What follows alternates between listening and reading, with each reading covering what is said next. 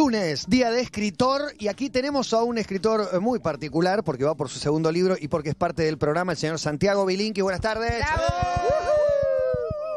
Hola Santi, gracias por venir. No, gracias por invitarme. Para mí es muy lindo estar acá en una, una función distinta. Diferente. Con un sombrero diferente. Hoy te hacemos preguntas y, y respondés. Y no Me- trajiste nada preparado. Me encanta Para mí cambiar la dinámica. preparado. En realidad preparó un libro. Todo Es un preparado. montón.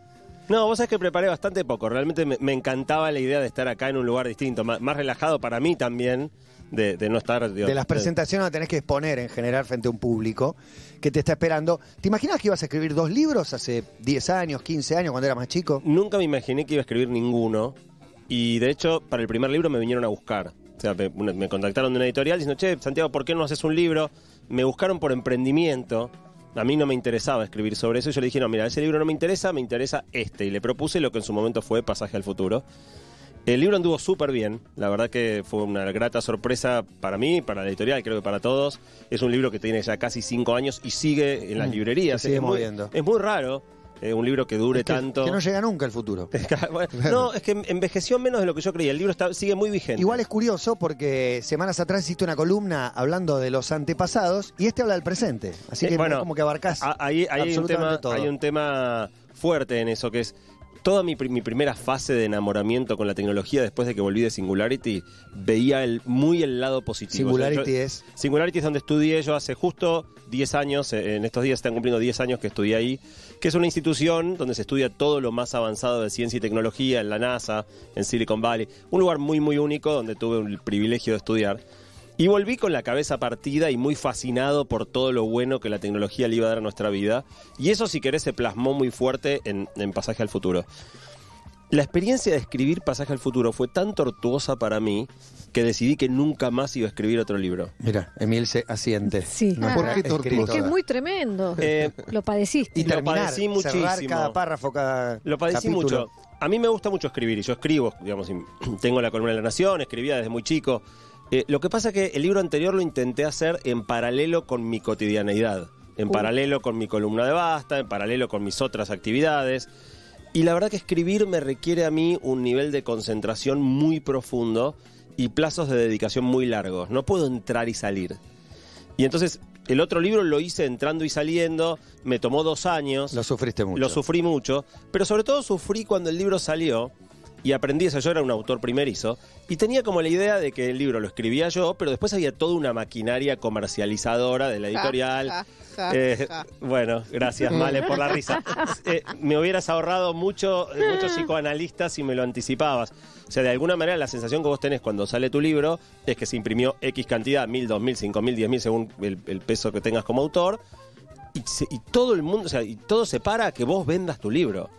Y yo no soy vendedor de libros, o sea, no, no me siento cómodo. Puedo poner un- en mis redes un, una No, lo story, promocionaste un poco, le un pediste a algún poquito, amigo y ya. Alguna entrevista.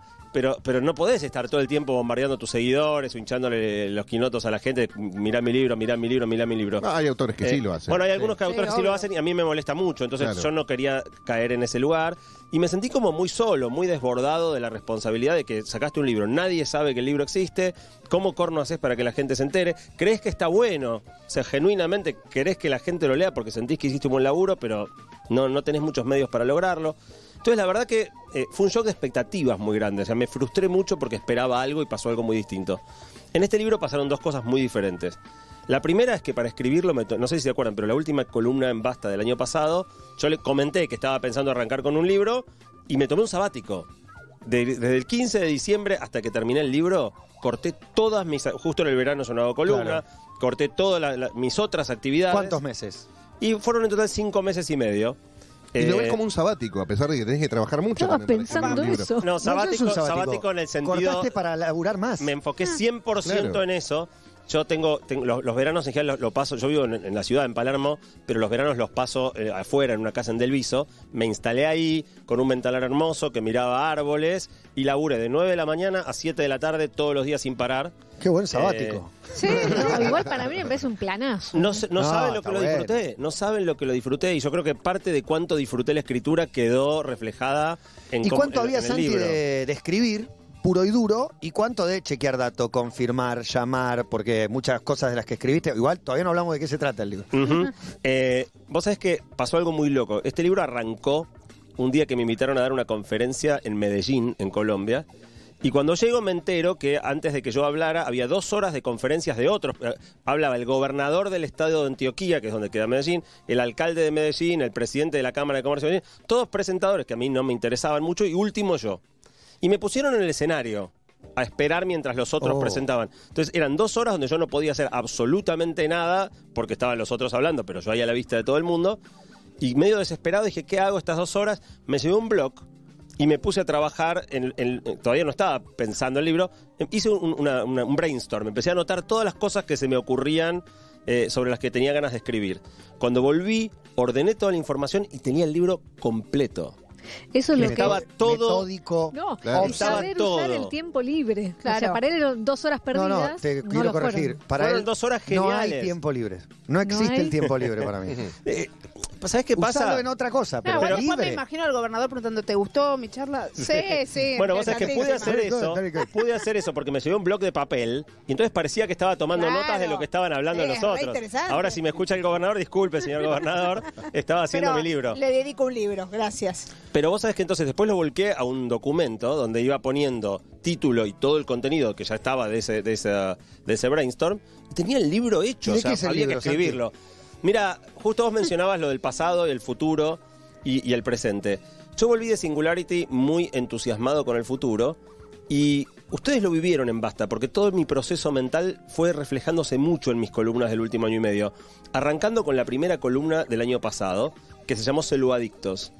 Y fue la primera vez que yo miré la tecnología mucho más desde la preocupación que desde el entusiasmo. A esa columna le siguió poquito tiempo después una que se llamaba Conectados o Desconectados, donde hablamos de si las redes nos estaban conectando, nos estaban alejando de los demás. Y ahí se- o sea, el, el programa se fue muy gestando, se fue gestando mucho en mi trabajo de preparación de las columnas de Basta, donde yo vuelco la mayor parte de mi, de mi proceso de, Tus inquietudes. de mis inquietudes, investigo los temas que me interesan, terminan convirtiéndose en columnas. Y la columna, o sea, hay varias partes del libro que, que vienen directamente Claro, claro. de alguna de las columnas que hice. O sea que el libro le debe mucho a Basta. Eh, pero básicamente el vuelco grande mío es que me empecé a dar cuenta a partir de, de comienzo del año pasado que las compañías a las que yo más admiraba, las grandes compañías tecnológicas del Silicon Valley, están usando todo lo que saben acerca de nosotros, no solo obviamente todos los datos personales, toda esta cuestión de que saben que a quién que tu pero los hábitos de consumo, los- hábitos de consumo. No, pero es, es más es más jodido que eso. De alguna manera entendieron muchas cosas muy sutiles de cómo funciona nuestra mente y están usando lo que saben de neurociencia, lo que saben de psicología y de economía del comportamiento para manipular nuestros actos. Y me encontré con algo que conté en aquella Para que consumamos más de sus productos. Sí, básicamente, básicamente es más enquilombado porque el producto que venden ellos no te lo venden a vos. La mayoría de los sitios son gratis, entonces la mayoría de lo que, de lo que ellos venden es eh, mostrarte publicidades y cobrarle al anunciante. Que entres a la Claro, página. pero Que- cuando- que, que estés, que estés y te quedes. Hay una frase que dice que cuando es gratis el producto sos el vos. producto sos vos, completamente. Y si querés es más perverso que eso, porque ni siquiera es que el producto sos vos, vos sos el insumo. Sea, un producto es algo valioso. Sos bien descartable. Sos bien descartable. Sos la cosa que ellos necesitan para fabricar lo que le venden al anunciante, que es manipular la conducta y las ideas de las personas. Es tremendo Ese es el producto. y real. Es- 100% pero real. creo que nadie se esté sorprendiendo con lo que estás diciendo, pero a la vez sos el que más eh, averiguó del tema. Bueno, yo investigué mucho. Una de las primeras cosas que me encontré que me mató es un laboratorio que tiene. La Universidad de Stanford es la mejor universidad tecnológica del mundo. Está en pleno corazón de Silicon Valley. Ahí van las mentes más brillantes que quieren trabajar en temas de desarrollo tecnológico. Y me encontré con que la Universidad de Stanford tiene un laboratorio que se llama Laboratorio de Tecnología Persuasiva, cuya meta explícita, si vas a la página web, te lo dicen de frente, la meta explícita es encontrar mecanismos para usar tecnología para modificar lo que las personas piensan y lo que las personas hacen. Uh. Repito, cómo usar apps ¿Cómo y manipular el web mundo? Para En básicamente hacer que la bien, gente ¿no? haga lo que Claro. vos se te Ellos son el bien. Sí, no, ya, ya no son más el Darth bien. Vader y No, pero no son nadie, más el nadie bien. se autodenomina el mal o voy a manipularte por un interés propio. Sí, pero, pero el, el deterioro de imagen que han tenido compañías como Facebook en los últimos dos, digo, no soy el primero que se da cuenta, ¿no? O sea, el deterioro de imagen que han tenido muchas de estas compañías Apple, en los Google últimos años ha sido tremenda. Toda la discusión de que de- me acuerdo lo- los escuché hace unas semanas en, en Basta discutiendo si nos, nos escuchan, los, eh, nos están escuchando, no nos están escuchando. Toda la gente tiene esas preguntas. Toda la gente eh, eh, experimenta que conversás con un amigo. No, y no escuchando eh, che, qué lindo sería ir a Grecia y empezás un- a ver todas las publicidades de Grecia. Pero más sutil que eso también. Ya lo, lo que venís conversando íntimamente, ya otras cosas que utilizan, vaya uno a saber para qué. Bueno, te agrego, una de las cosas que digo en el libro es que uno piensa la, la- la privacidad como, eh, bueno, a ver si va- van a saber mi número de tarjeta de crédito o van a poder inferir, no sé, mis preferencias sexuales a partir de mi actividad en redes. Desde el momento que vos tenés, por ejemplo, uno de estos aparatos, el Alexa o el Google Home, en tu dormitorio, privacidad, o, o en tu baño, hay gente que lo tiene en el baño, eh, privacidad pasa a ser quién sabe lo que ocurre en mi baño. Con toda la oleada nueva de, de lo que son productos inteligentes, ¿no? Internet de las cosas, hoy en día tenés almohadas inteligentes, bastones inteligentes, heladeras inteligentes, y todos esos aparatos recogen información y transmiten. Entonces, una de las cosas que vos podés hacer, por ejemplo, es entrar a mirar qué información. Google es muy abierta en dejarte ver todo lo que recoge acerca de vos. Pasa que nadie entra, nadie entra a mirarlo. Cuando entras a mirarlo, se te ponen los pelos de punta. ¿Qué recoge eh, Google? To- o sea, graba tus audios, graba constantemente cosas que estás diciendo. eh, ¿De dónde?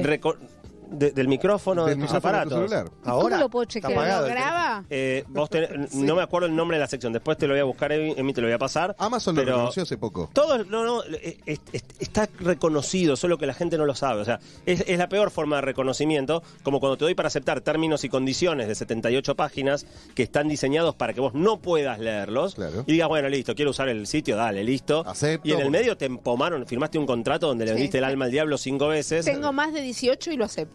Totalmente. Y- y vos no sabés lo que firmaste y les diste eh, carta blanca para que hagan de todo. Entonces lo que me encontré es que realmente nos están, o sea, esta cosa que vemos en todos lados, ¿no?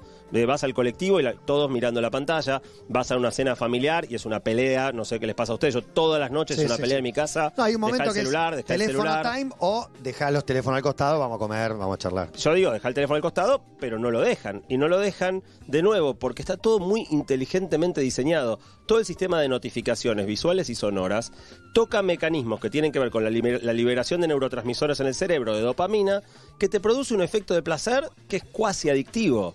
Entonces, para mí un dato muy importante es siempre en la vida nos perdimos casi todo lo que pasa en el mundo. O sea, nosotros estamos acá y nos estamos perdiendo todo, todo, todo lo que está pasando en todos los otros lugares del mundo. Pero antes no te enterabas. Ahora en el bolsillo tenés una ventanita por la cual vos podés enterarte un poco de todo lo que te estás perdiendo. Y cuando, cuando se cae una red social un rato, por ejemplo, bueno, la otra se cayó Instagram, Facebook y WhatsApp durante un día casi, pero cuando se cae una hora, la sensación de ¿Qué desesperación de mucha gente, de una hora que no estás usando Instagram, no debería ser tan grave, pero hay como esa sensación de me pierdo todo, no puedo postear nada. Eh, a mí el momento que me encanta es cuando tenés que ir a esperar en el banco y en el banco está prohibido usar Sí. el celular. La, la sensación, la gente, o sea, te sentís Desnudo. preso, no sé, te- es una angustia tremenda, sobre todo el tiempo muerto, o sea, al aburrimiento, o sea, no- ya no podemos aburrirnos. Igual podría minutos. poner revistas. Pero pará, ¿crees que le pasa a todos esto que están diciendo? ¿O hay alguno que está escuchando y dice, a mí no me pasa? Es- Yo voy al es- banco, no me siento preso. Es muy, muy generalizado. Es verdad que miro mucho el teléfono, pero tampoco para tanto. Por Mira, ahí, no, no sé en si prome- somos el, el promedio. En promedio desbloqueamos entre 120 y 150 veces por día el celular. Eso es más o menos una vez cada seis minutos Es en el tiempo que estamos montón. despiertos. Es, un Es montón. una conducta absolutamente compulsiva. No hay una La mayoría de las veces no es que decís, che, tengo ganas de chequear. Es compulsivo, ni pensás. No. El dedo se mueve solo. Todas esas conductas son inducidas por estas compañías y por, por, por gente muy, muy inteligente. Quiero volver al libro. Estamos con Santiago Bilinkis, que escribió la guía para sobrevivir al presente. Quiero saber cuánto estás eh, decepcionado y con quién. Digo, de la fascinación a esta línea de columnas en más desconectados, utilizan los datos que tienen para el mal. ¿Es los humanos? ¿Es las máquinas? Mira, el tema es que estas compañías tienen un poder colosal y son extraordinariamente buenas haciendo lo que hacen. Entonces, digo, a la vez que les tengo una admiración y no he perdido ni un poquito de mi admiración, eh, cuando te das cuenta que están usando semejante capacidad para fines, digamos, para... de nuevo, no, Es no es una gran mente criminal. Tenerte Sí, de pero- Podés tener alguna admiración La- por la habilidad que tiene. es, pero- es- es más pavo que eso, porque la, la criminalidad es vender publicidad. O sea, no es que realmente quieren No. manipularte para convertirte en un ejército de zombies y conquistar La el criminalidad mundo. es manipularte. La cri- claro, el, el- el método es lo que es muy cuestionable. El fin es un fin pavo, como siempre. Siempre nos quisieron vender cosas que no queríamos comprar. Y si pero a querés, veces es más invasivo. Cada vez es más manipulador. O sea, una cosa es convencer. o sea, hay gente que me dice, pero pará, es lo mismo de siempre. En la radio viene la tanda y me quieren vender cosas. Sí, no está bien, pero una cosa es que yo te diga, comprá este pochoclo Josecito. Y otra cosa es que haya armado tu mecanismo sin que vos te des cuenta, capturando un montón de datos de vos para mostrarte cosas que te hacen hacer lo que no te conviene hacer sin que siquiera te das cuenta que te está pasando. Pero que gana de comer pochoclito. Ah, Ah. Lo que pasa es que podemos luchar contra eso. Pode- mira, la sensación que yo tengo, y si querés, esta es la gran Podemos apuesta del saberlo, libro. por, por empezar. Totalmente. Eh, la gran apuesta de este libro es que yo siento que estamos jugando un partido en una cancha inclinada. Ok. Y que si nivelas la cancha, no sé si vamos a ganar el partido, pero por lo menos juguemos en una cancha nivelada, donde todos entendamos lo que está pasando, cómo funciona nuestro centro. El primer capítulo del libro es explicarte de una manera muy sencilla cómo funciona tu cerebro, cuáles son los problemas que tiene el funcionamiento de tu cerebro y cómo esos, esos problemas pueden ser aprovechados por terceros para hacerte hacer cosas que no querés hacer. Cuando vos entendés eso, y de hecho yo creo que habría que enseñarlo en la escuela. Yo creo que los chicos en la escuela tendrían que explicarles cómo funciona su razonamiento y su cerebro, porque cuando vos entendés cuáles son tus vulnerabilidades, te defendés mejor.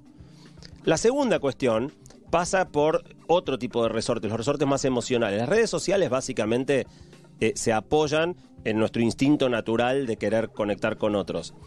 Pero el ser humano, hay, toda una parte en, el libro que cuento lo que se llama el número de Dunbar. Dunbar es un, antropólogo eh, británico que el tipo eh, eh, estudiaba monos y encontró una relación entre el tamaño de la parte frontal del cerebro de los monos, o sea, la parte más social, y en qué tamaño de grupos vivían. Cuanto más grande era el área prefrontal, más grandes eran las manadas de, monos. Eh, y en un momento dijo, che, ¿y se podrá hacer esto para los humanos? Y entonces midió el tamaño del área prefrontal de los humanos y encontró que la manada humana debiera ser de 150 personas. Y empezó a mirar en la historia y se encontró, por ejemplo, que los regimientos roma- romanos eran de 150, que el tamaño típico de los poblados cuando la gente todavía vivía en poblados muy chiquitos era de 150. O sea, 150 es el número en el cual vos podés tener a todo el mundo más o menos Son los números, registrado. número de amigos que tendría alguien Que- que, que- no es famoso. que, que tendría cual- que teníamos todos. Invitados a un casamiento, estoy Sí, pensando. Claro. Sí, más o menos. Exactamente. Perfecto. Y eso después se agrupa en subcírculos. Un tercio de esos 50 son los que aparte de tu casamiento los invitarías a cenar a tu casa alguna vez. Un tercio de esos 15 son tus amigos importantes de la vida. Y un tercio de esos 5 son tus grandes apoyos eh, en, en- en la vida. Hoy el promedio de amigos en Facebook es 338. Esa diferencia entre 150, digo, yo, algunos tienen 5000, ¿no? O sea que es el límite. Esa diferencia entre 150 y 338 es un aumento muy grande de vínculos débiles. Vínculos que antes se rompían, o sea, amigos de la primaria, los que nunca más viste y nunca más ibas a ver, pero te encontraste en Facebook. Y ahora no es que re- re- retomaste un montón el contacto, pero ves sus posteos, le haces un comentario, te hace ¿Sabes voz. qué anda? Y como el tiempo total que podemos destinar en la vida, con todas las, las dedicaciones y, y- y desafíos que ya tenemos, laborales, chi- crianza de chicos, etcétera, eh, son muy grandes, el tiempo que tenemos para amistad es limitado. Aumentar la cantidad de vínculos débiles naturalmente debilita la profundidad de los vínculos fuertes. No hay manera, digamos. No hay de- espacio, no hay lugar. no hay lugar. Entonces lo que estás encontrando hoy es que estamos más comunicados que nunca y mucho menos conectados que antes. Más comunicados que nunca con gente con la que por ahí no tenías No, sabes, con la necesidad que no te pasa deseo nada. de comunicarte más.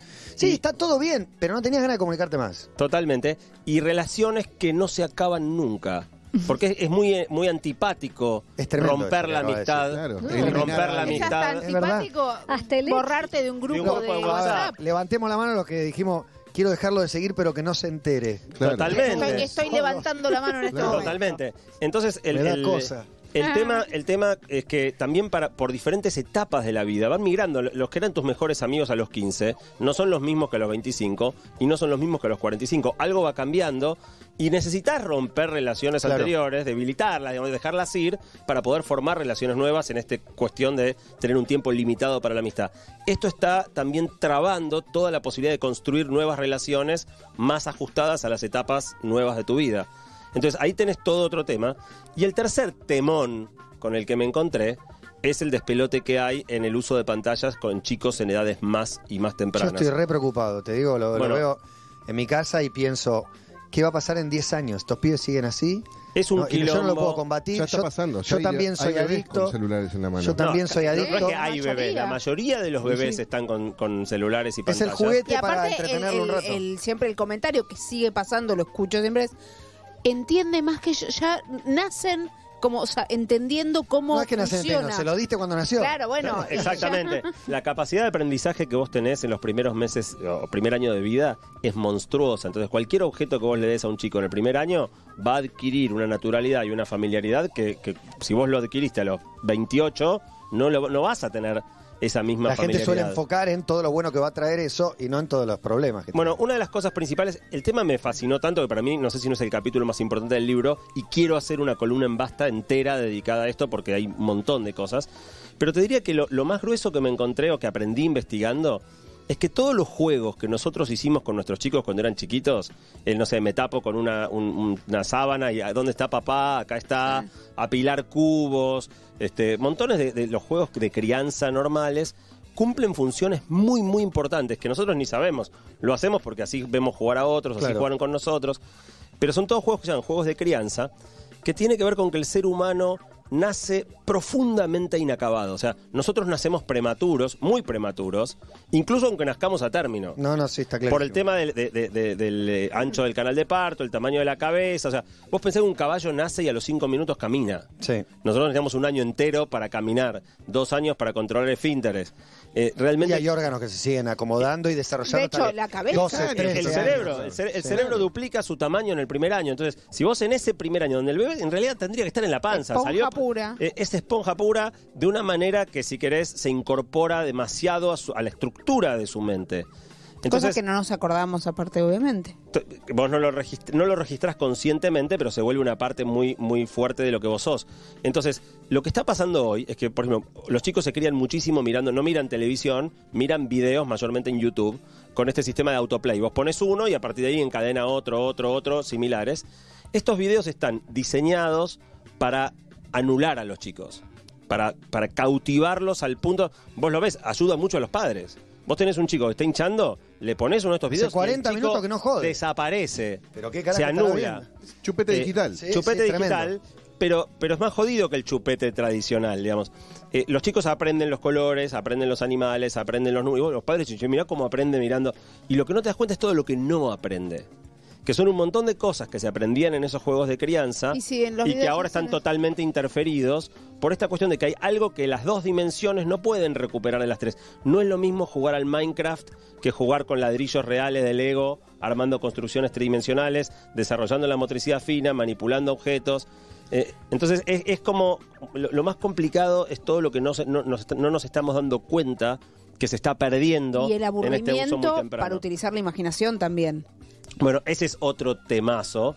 Que es que nosotros nos aburrimos, no sé ustedes, yo me aburría muchísimo de chico. Claro. Era hijo único. Y era fundamental. Y ahí mi- es donde salía la parte más Claro, creativa. claro, la imaginación, el, Claro. el- el Le- inventarte leía un montón, cosas. leía un montón porque no tenía un corno que hacer. La tele, eh, tenías a las 10 de la mañana eh, Patolandia. Sí, no, no había eh, muchas y- cosas. Y, al mediodía el noticiero y hasta las 5 de la tarde no había dibujitos. Entonces realmente tenías que inventar maneras de entretenerte y eso era sumamente fecundo. Hoy en día pasa mucho con los adultos. Los adultos no nos podemos aburrir un instante. Parás en un semáforo y te pones a mirar el celular. No, hay momentos Eh, de silencio. No, bueno, De eh, pensar. Platón, encontré una frase muy linda para el libro. Platón, Platón decía que esos son los momentos en los que, en los que el alma habla consigo misma. El silencio es el momento en que el alma habla. Y es verdad, o sea, eh, cuando te, cuando te abstraes y, y te pones a pensar, estás hablando con vos mismo. Y bueno, abstraerte Eh, también es el, el momento de darle lugar a la angustia. No, y, y te enterás, y claro. te enterás lo que pensás y lo que te pasa, porque a veces no te enterás si no te das un segundo para pensar. Bueno, eso está casi anulado hoy. Y el último tema grueso ¿Qué del generaciones libro. vienen, no? Con esto. Tremendo. Sí, o sea, a mí me. Ya estamos nosotros No, no. muy entrampados también. ¿eh? Para mí O ese, sea, es, ese es el problema. Pero que nosotros tenemos yo la vivo- lucha. Yo veo a mis hijos y digo, es un problema que no sé resolver, en parte porque soy yo también adicto a esto. Bueno, Estoy que deje algo que yo tengo en la mano. Pero nosotros estamos hablando de esto como una problemática y nosotros lo vemos en series, en Years Sí, and Years, sí. en Black Mirror, lo hemos Sí. replicado como algo que nos preocupa, pero las generaciones nativas con este tipo de tecnología no sé cómo van a evolucionar. Bueno, pero yo Porque también me encuentro. para Yo ellos. también, o sea, yo estoy re consciente del tema, hice el libro, estoy hablando un montón de esto, y yo mismo me encuentro cotidianamente haciendo todo lo contrario de lo que predico. En montones, montones de momentos, mis hijos me vienen a buscar para momentos que podrían Es ser verdad. significativos, y yo estoy haciendo la columna de basta, por ejemplo, y, Claro. y les contesto sí, sí. No, es- no es que tomo la decisión consciente de no darles bola, ni me doy cuenta, le- le- les echo flit, no les doy pelota. Eh, entonces, en montones de momentos, por nuestra propia adicción a los teléfonos, me pasó hace muy poquito. Estaba en un bar eh, tomando un café y en la mesa al lado había una mujer que tenía un- estaba con un nene que debía tener 4 o 5 años. La mamá estaba con el teléfono, el nene sentadito solo, no hacía nada, la madre no lo registraba. En un momento el nene se para, camina, se pone detrás de la silla de la mamá y le empieza a hacer caricias en el pelo le empieza a acariciar el pelo, una escena re tierna. La mamá no se percató, o sea, seguía con su teléfono y en ningún momento registró la manera sumamente amorosa en la que el nene estaba tratando. O sea, el nene podría haber hecho un berrinche y Sí, hubiera sí, cap- sí, No, el nene estaba haciendo algo mucho más lindo que eso. pobrecito. Jamás la mamá se dio cuenta. Un cuarto de los accidentes de tránsito en este momento son causados por distracción o del conductor o del peatón por estar usando un dispositivo. Bueno, el libro se llama eh, Guía para sobrevivir al presente. ¿Cuándo lo presentás? Lo presento mañana, ya el evento está completo, así que no- no, lamentablemente, pero puede hacer otras presentaciones. Si hay gente que tiene ganas de, de venir, seguro va a haber otras instancias. Y la ¿En dónde? eh, eh, ah, Este va a ser en el CCK, Ok. en un salón precioso en el CCK. Eh, y lo- para todos los que quieran pueden bajarse la introducción. Si van a sobrevivir al presente.com, ahí pueden, la introducción se puede bajar gratis para que vean un poco mejor de qué va el libro, si les interesa, igual hay bastante material interesante, aunque no, no quieran comprarlo, ahí van a poder encontrar un montón de cosas eh, piolas y útiles eh, en la introducción. Gracias Santi por el libro y por esta, por esta charla, siempre interesante. No, un placer, gracias a ustedes. Santiago Bilinkis y su nuevo libro, Guía para sobrevivir al presente. ¡Basta! Basta es basta. ¡Basta!